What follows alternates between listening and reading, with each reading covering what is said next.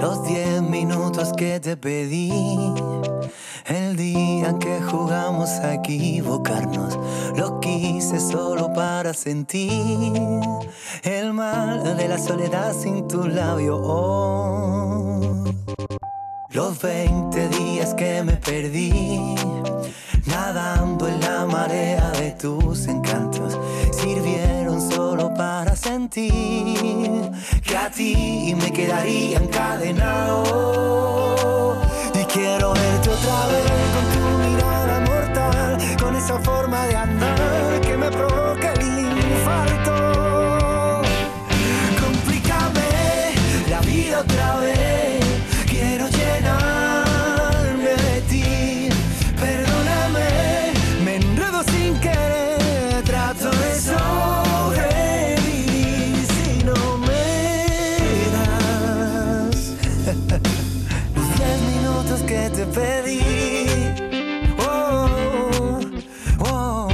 es la canción que abre el disco de Ricky Rivera, al que saludábamos hace un momento. Las que nadie quiso es el título de este, este disco, este compa, que tiene su historia, además ese título, ¿no, Ricky? Las que nadie quiso. Yo lo sé, pero cuéntaselo al personal. Tiene varias capas, tiene varias capas. Una de ellas es que es un homenaje realmente a todos los cajones de canciones, de todos los compositores, de la gente que compone, de la gente que crea, que envía, que tiene la ilusión, que para un repertorio se busca una canción, manda cuatro, vuelven tres, quizás se coloque una, quizás no. Esa va a otro artista porque cree la editorial que a lo mejor le puede venir bien, vuelve a ti, se queda ahí. Entonces de repente llega un momento que hay muchas canciones y tienen que salir. Las que nadie quiso de una manera bonita, de una manera amable, no, pero, pero suena bien, suena telenovela, yo soy muy telenovélico, a mí me gusta eso.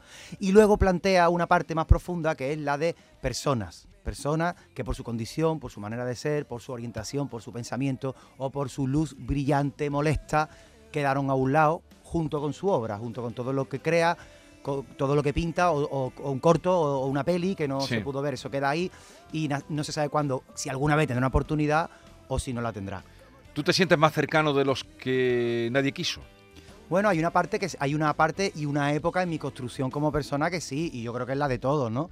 Que te sientes ap- apartado de una manera, que dices, uy, ¿por qué he encajado yo aquí? Si yo, si yo pensaba que era, que era guay, ¿no? Desde el patio del colegio hasta, ¿no? Hasta nuestros días. Pero sin embargo hay otra parte que no. A ver, un Goya, nominación a los Grammy, un premio al público.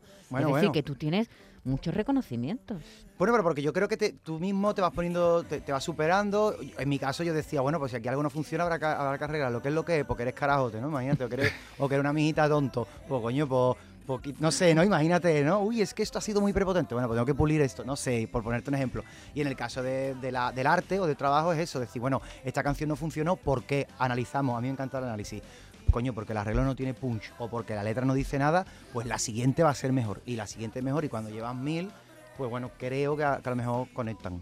Bueno, eh, pero tú como compositor tienes una carrerita eh, Bueno, premiada, sí, reconocimiento, no solo por los premios que eh, decía nuestra compañera Maite, sino porque has compuesto canciones para Ana Belén, Pasión Vega, Vanessa Martín, India Martínez, Malú, estos son los nombres, Pablo Alborán, Antonio José. Argentina. eh, Bueno, con, con algunos, Aitana. con algunos he compuesto, ¿no? no he compuesto para ellos. Por ejemplo, el caso de Vanessa Martín o Pablo Borán, compuse con ellos, con ellos junto a ellos, que me parece también incluso hasta mejor. ¿eh? Pero tú Y- no desvelas, Ricky, las canciones que traen en este disco, a quién fue el que no la quiso, ¿no? Hay cuatro, hay cuatro, eh, evidentemente hay canciones nuevas para poder Sí. tener un también punto actual, pero hay cuatro ocultas que sí fueron creadas algunas para un artista en concreto, de hecho hay una para un artista internacional que se buscaba una canción que se llama Artículos de Lujo, que se buscaba una canción internacional tal, tal, y vino de vuelta. Y luego hay alguna otra que aunque no fuera para un artista en concreto, sí hubo alguien que la bloqueó, que me dijo, Guillo, me la quedo.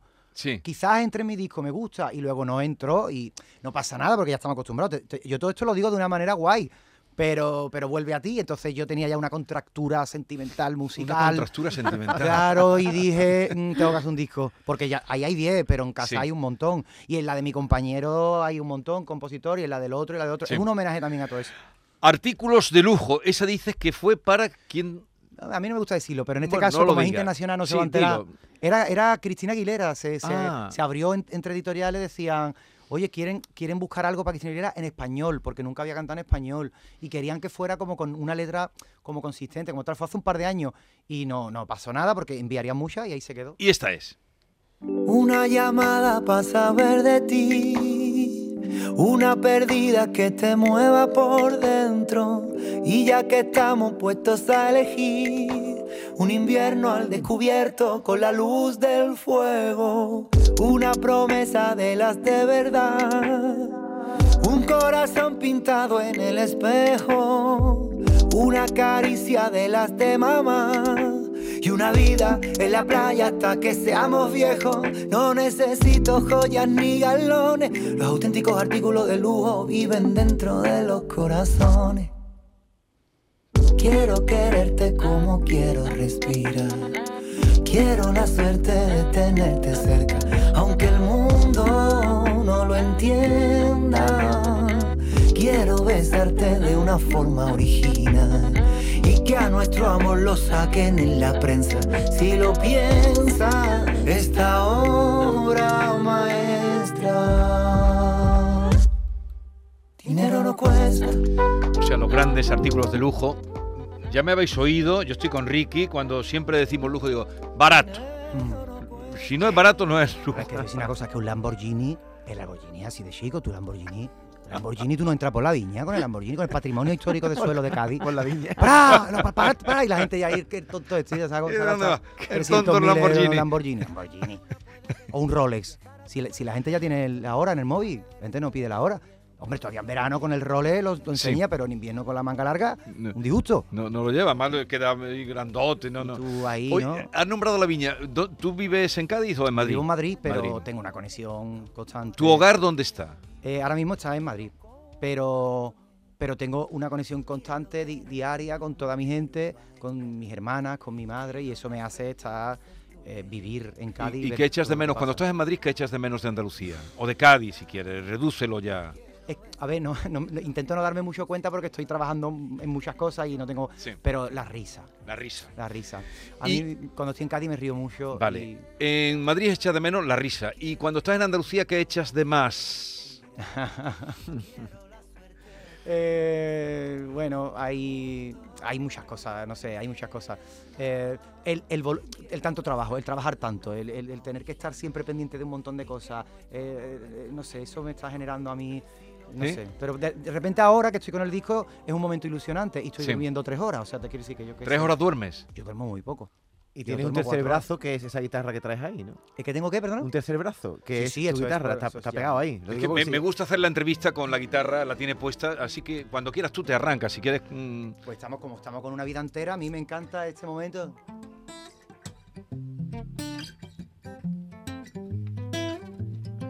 Los diez minutos que te pedí, el día en que jugamos a equivocarnos, lo quise solo para sentir el mal de la soledad sin tu labio. Oh. Los 20 días que me perdí, nadando en la marea de tus encantos, sirvieron solo para sentir que a ti me quedaría encadenado. Yo quiero verte otra vez con tu mirada mortal, con esa forma de andar que me provoca el infarto. Complícame la vida otra vez. Quiero llenarme de ti. Perdóname, me enredo sin querer. Trato de sobrevivir si no me da los 10 minutos que te, 10 minutos que te, 10 minutos que te pedí. Bueno. En directo, Ricky Rivera. ¿Cómo nace una canción? Nace con, con una idea pequeñita, nace con, una, con un pensamiento, con, un, con, un- con una vuelta de, de mirada, con un, incluso con un, con un ambiente que haya. Y yo creo que el arte más, más en sí, yo, yo veo más el arte. O sea, que tú ves a una persona con esa forma de andar y por la forma de andar que lleva, en este caso, una chica, puede Claro, nacer una canción. Yo creo que esta nace de los 10 minutos, cuando empiezan los 10 minutos que te pedí. Eso empezó por eso, porque me hacía gracia la frase. Yo creo que cuando está todo el tiempo haciendo canciones, el otro día me preguntaban, ¿qué te inspira a ti? ¿no? Como si fuera la respuesta a una herramienta que. ¿no? Y yo decía, todo.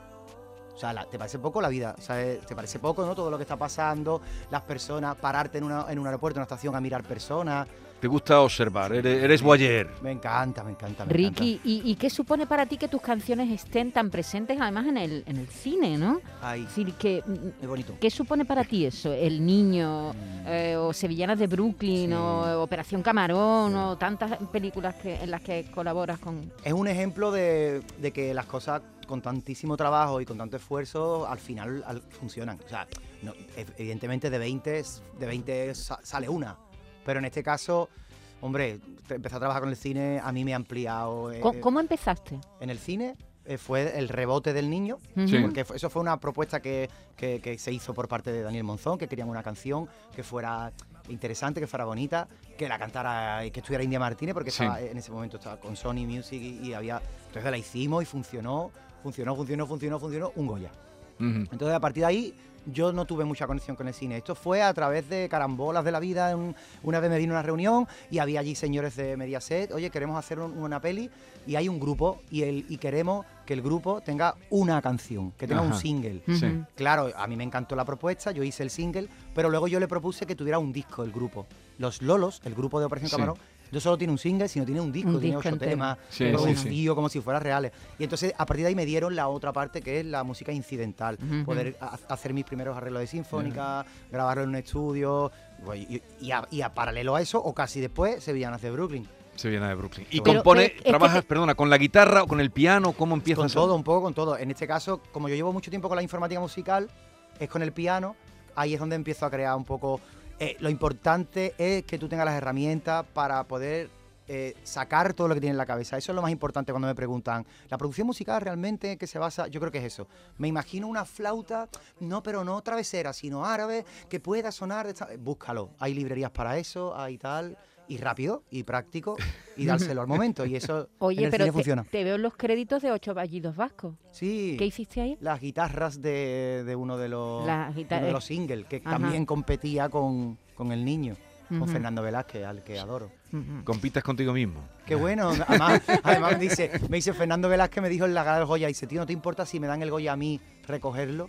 Porque no puedo ir porque había nacido su hija. Digo, Fernando, no Hombre, esto". tenías dos Porque, opciones claro, para si- subir entonces. Imagínate si no gano yo. Y tienes que tengo salir. que subir a la carita. Fernando. Digo, Fernando. Dice, bueno, no te preocupes, Ricky, si te lo va a llevar tú. Sí, tú eres- Digo, bueno, pero tú eres un tío apañado, lo hubieras resuelto bien. Eh, ¿Tú conoces al comandante Lara? Hombre, yo lo conozco. ¿Sabes a qué se dedica? ¿Has volado alguna vez con él? soy muy fan. Una vez hubo un, una vez hubo un piloto para una serie que se llamaba Parabólicos aquí de Canal Sur y estuve con él hablando y haciendo cosas, pero no no sé, pero le tengo mucho cariño. Es que ahora tengo cita con él. ¿Te quieres quedar? Yo me, por favor, por supuesto. Vale, Para reírnos. A mí en una radio tú no me puedes decir, ¿verdad? ¿Te gusta la radio? Yo te veo que tú te manejas sí, bien en desde pequeño me encanta a mí. A mí me hubiera es un- ilusión de decir buenas tardes cuando son las siete y media, dos y cuarto tengo yo. Eso, eso- me hubiera encantado. Pues ya lo decirlo. dicho, ya lo he dicho, ya lo he dicho. Buenas tardes, son la coma, como lo has dicho. Son las siete y cuarto, dos y media tengo yo. ¿no? Es muy, muy lesluteriano todo eso. Pero algún día lo voy a soltar yo. Sí, como Eh, entonces, yo- ¿tú, tú qué dirías al empezar? Yo empiezo todos los días a las 6. Digo, buenos días Andalucía, son, las 6 de la, mañana. y en vuestros corazones la hora que ustedes queráis. O sea, Algún día lo voy a soltar. pues son las 6 de la mañana para ustedes, pero para mí son las 9 de la noche y tengo aquí un Rivera del Duero. No, yo no sé. a, mí no, a- a mí no darme bola porque yo... Vale, enseguida vamos con el consultorio del comandante Lara. La mañana de Andalucía con Jesús Vigorra.